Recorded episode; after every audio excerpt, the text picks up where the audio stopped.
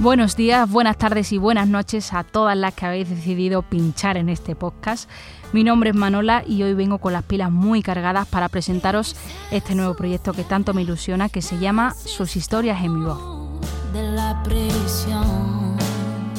Bueno, hoy por ser el primer capítulo creo que me toca daros la chapa y explicaros un poco de qué va. Así que lo primero que os preguntaréis es qué hace una cantante haciendo un podcast. Pues para responderos os diré que este podcast no es para cantantes, sino más bien para todas esas personas como yo que tienen memoria selectiva. ¿Y qué es eso? Pues bien, básicamente esto es para la gente a la que le gusta mucho la música, pero que siempre que le dicen un nombre se les olvida. Así que nada, sus historias en mi voz vienen a facilitaros la vida y por supuesto a hablaros sobre las grandes artistas de una forma muy, muy sencilla.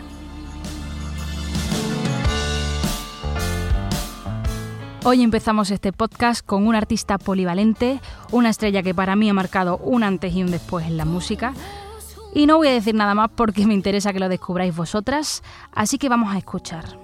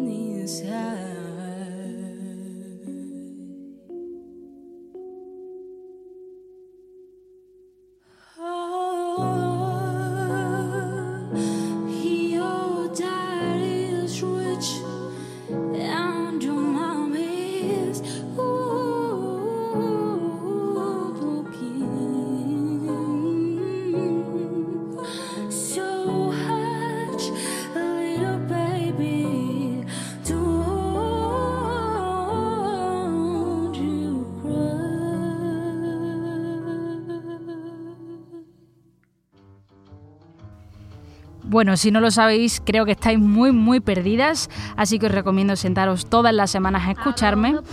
Y si lo sabéis, pues ya os habréis dado cuenta de que así es. Hoy vamos a dedicar este capítulo a hablar de la inigualable Ella Fitzgerald. Yo creo que no hay cosa más importante en la vida que saber para qué has venido al mundo, y en este caso Ella lo tenía muy claro desde pequeña. A mediados de los años 30 ya era considerada por la revista Downbeat como la cantante favorita de América, en los 50 dejó de ser la primera dama del swing para convertirse en la reina de la canción y ya en los años 60 tenía ocho discos con canciones sacadas del gran cancionero estadounidense. Así que es muy, muy difícil hacer un resumen de esta diva. Pero bueno, vamos a intentar en este capítulo, a lo largo de este capítulo y, de, capítulo y del siguiente, ahondar un poco en su vida para así entender mejor qué y quién era ella. De pequeña quería ser bailarina y todos sus esfuerzos se centraban en ello. De hecho, hay algunos testimonios que afirman que solo la recuerdan bailando. Y para mí esto es muy duro porque si pienso en el talento que tenía, no sé cómo no era consciente y cómo, cómo no se daba cuenta. Pero bueno, creo que con esa edad queremos ser médicos, veterinarios, actrices, astronautas y mil cosas que, que no sabemos realmente ni, ni siquiera qué son en la mayoría de casos. La infancia es un gran porcentaje de lo que luego somos y la niñez de Ella, para quien no lo sepa, fue una gran prueba. Pensad que era una niña negra, gordita y, por qué no decirlo, no muy agraciada, en una América gobernada por el racismo y aún más por las costumbres machistas. Creció en las calles durante la mayor depresión económica del país y se quedó huérfana con tan solo 13 años. Yo no sé si os podéis imaginar esto porque a mí me cuesta muchísimo, pero bueno, vamos a hacer un intento. Nos encontramos en 1930. Ella tan solo tiene 13 años y su vida no tiene salida.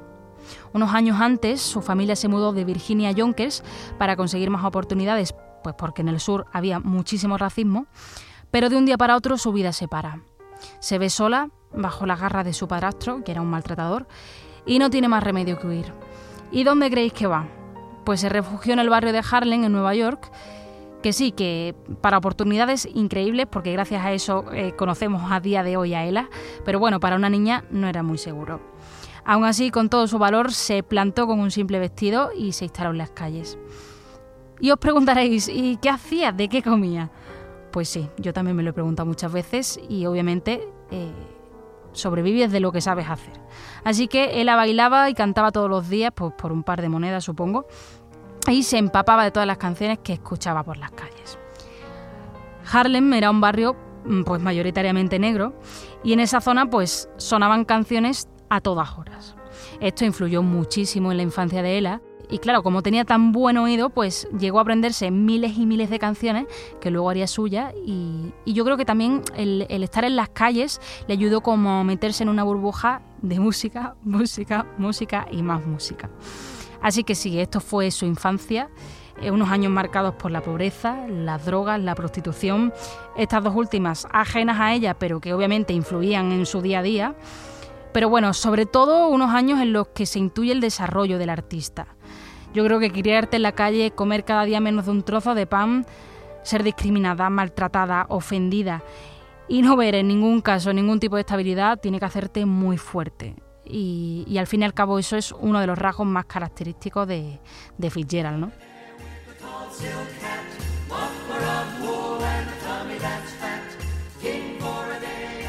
Llegamos a mi parte favorita, una de ellas, que es 1937.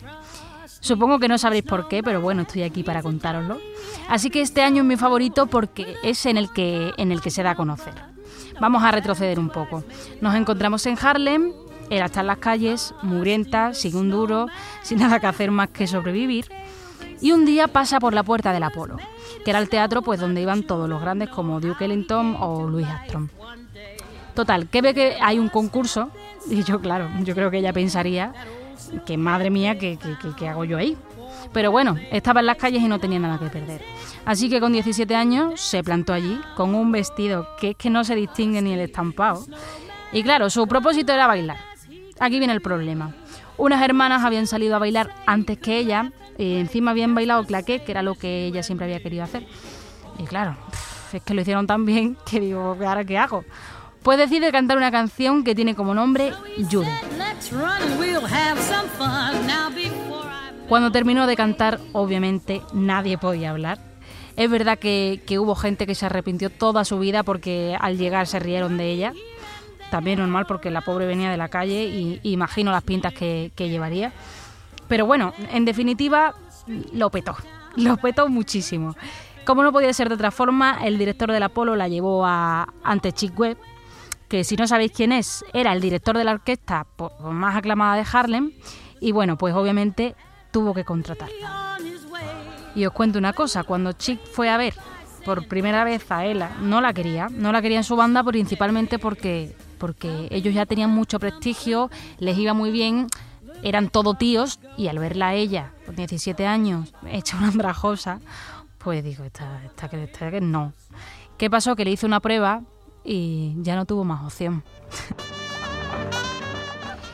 Estáis escuchando a Ella y la, banda de Chic en la sala Savoy, que era la sala de, de baile más conocida de Harlem.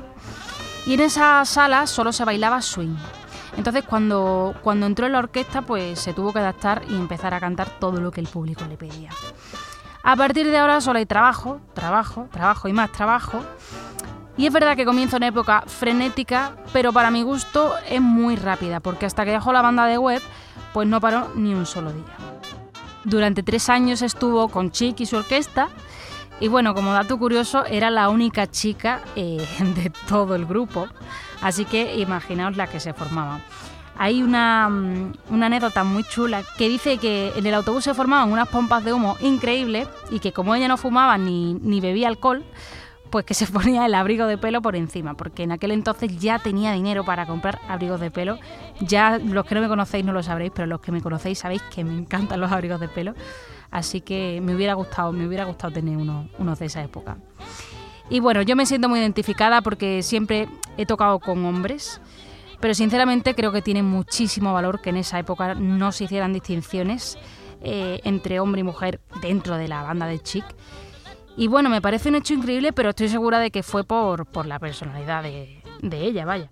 Así que después de tocar por cierto de salas, viene la mejor parte y es la de grabar. Chill le propuso grabar un disco y bueno, os podréis imaginar lo que salió de ahí. Con 19 años publica Mr. Paganini, que fue un éxito, y la canción, a ver si lo digo bien, Tisket a Tasket, eh, se convirtió en número uno de la lista de los éxitos del país.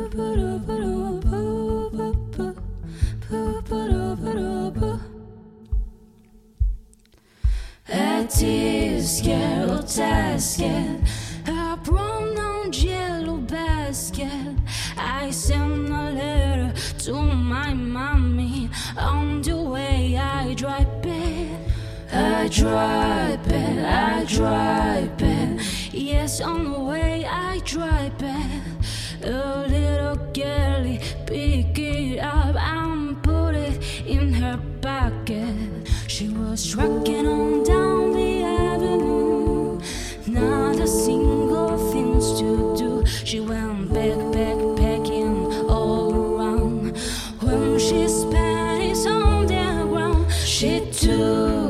shit too.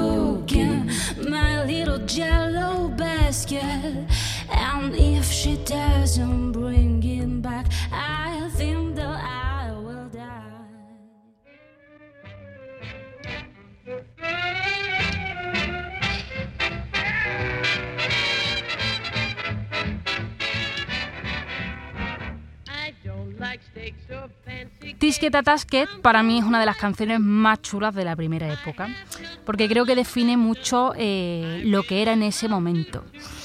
Solo tengo que decir que le dieron un papel en una, en una película de Hollywood llamada Galopa Muchacho. Y es verdad que, que bueno, es muy cómica la escena, la podéis ver en, en YouTube.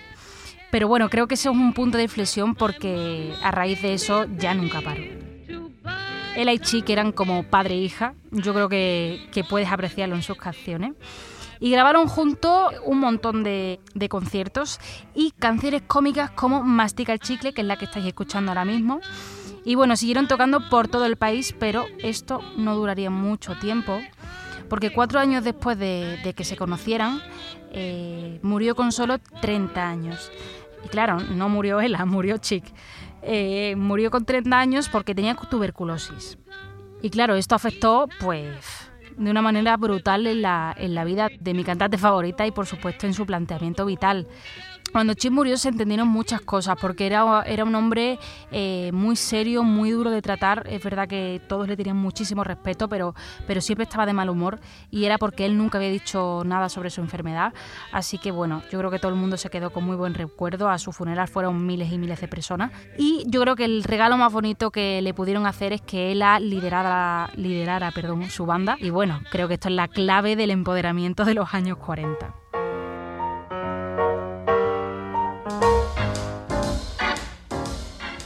Cuando la ves actuar con, con su banda, eh, para mí es una de las cosas más impactantes, aunque sea si, si escuchas un, una grabación, porque puedes ver que cuando ella canta no importa otra cosa. Eh, cuando he visto alguna, alguna entrevista, me parece una persona muy graciosa. Eh, y creo que es que cuando la escuchas te, da, te das cuenta de la personalidad tan fuerte y, y, tan arrolladora que tiene y eso fue muy importante para que al final consiguiera liderar a una banda de hombres. Y más siendo mujer negra y en los años 40. En esa época eh, las cantantes negras tenían muchas más exigencias que cumplir que, las blancas y Fitzgerald era todo lo contrario. Yo nunca he sabido clasificarla ni, ni he pretendido clasificarla porque al fin y al cabo eso es lo bonito de la música, que es capaz de destrozar absolutamente todos los cimientos. Yo creo que la conclusión más fuerte que podemos sacar de esto es que su voz eh, le permitió que en una época marcada por el racismo más radical, una mujer fuera eh, de las personas más influyentes del país. Y bueno, con respecto a su voz, mmm, os voy a dejar un poco y vamos a escuchar. Somewhere.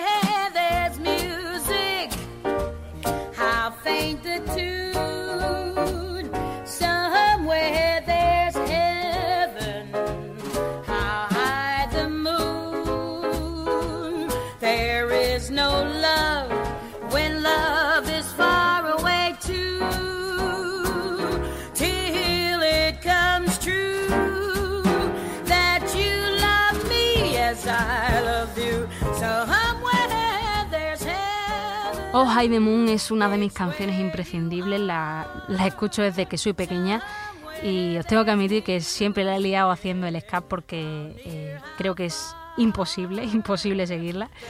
Y en cierto modo es porque ella tenía un timbre inigualable y una técnica inigualable.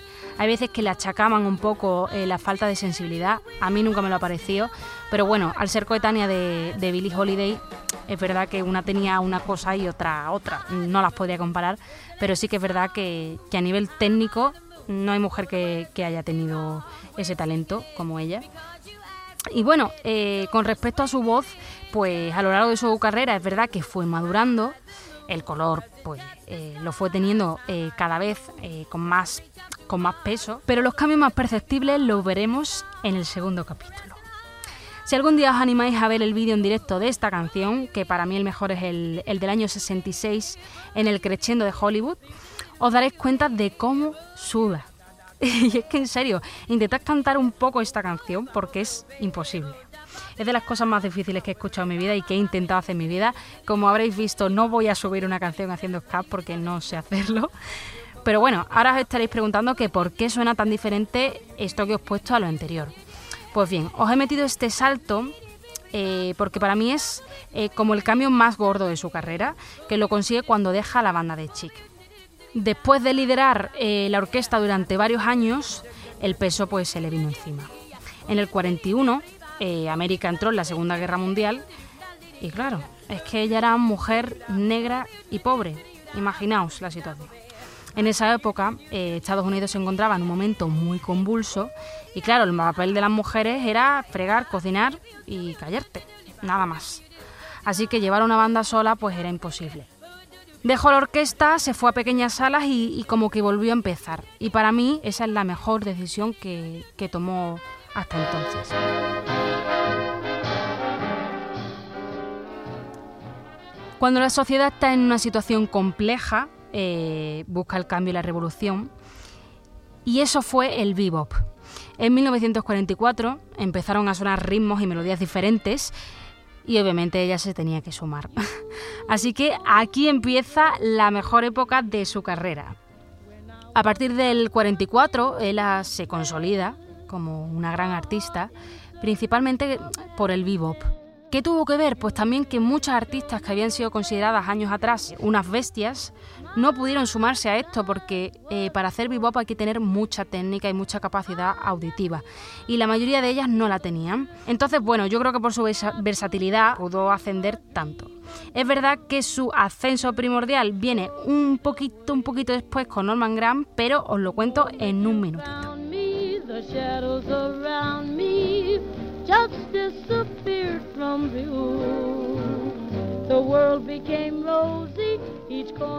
Desde el 46 más o menos, Norman Grant, que era, pues, era una de las personalidades más famosas de, Estados Unidos, se fijó en ella y se interesó mucho por, por integrarla en, sus giras de jazz. Le pone en contacto con músicos de todo el país, la lleva fuera de, de Estados Unidos y bueno, si antes ya era considerada una gran cantante, eh, las giras de Gran la subieron a otro nivel. A partir del 47 se convirtió en su manager y se llevaron muchísimos años. Esto lo veremos en el próximo capítulo.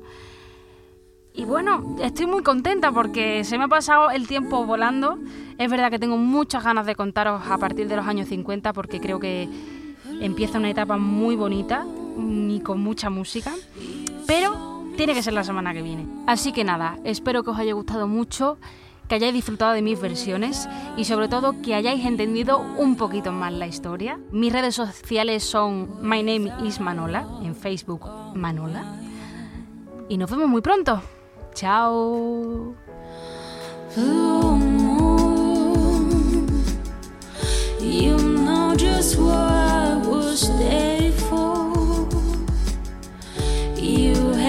sim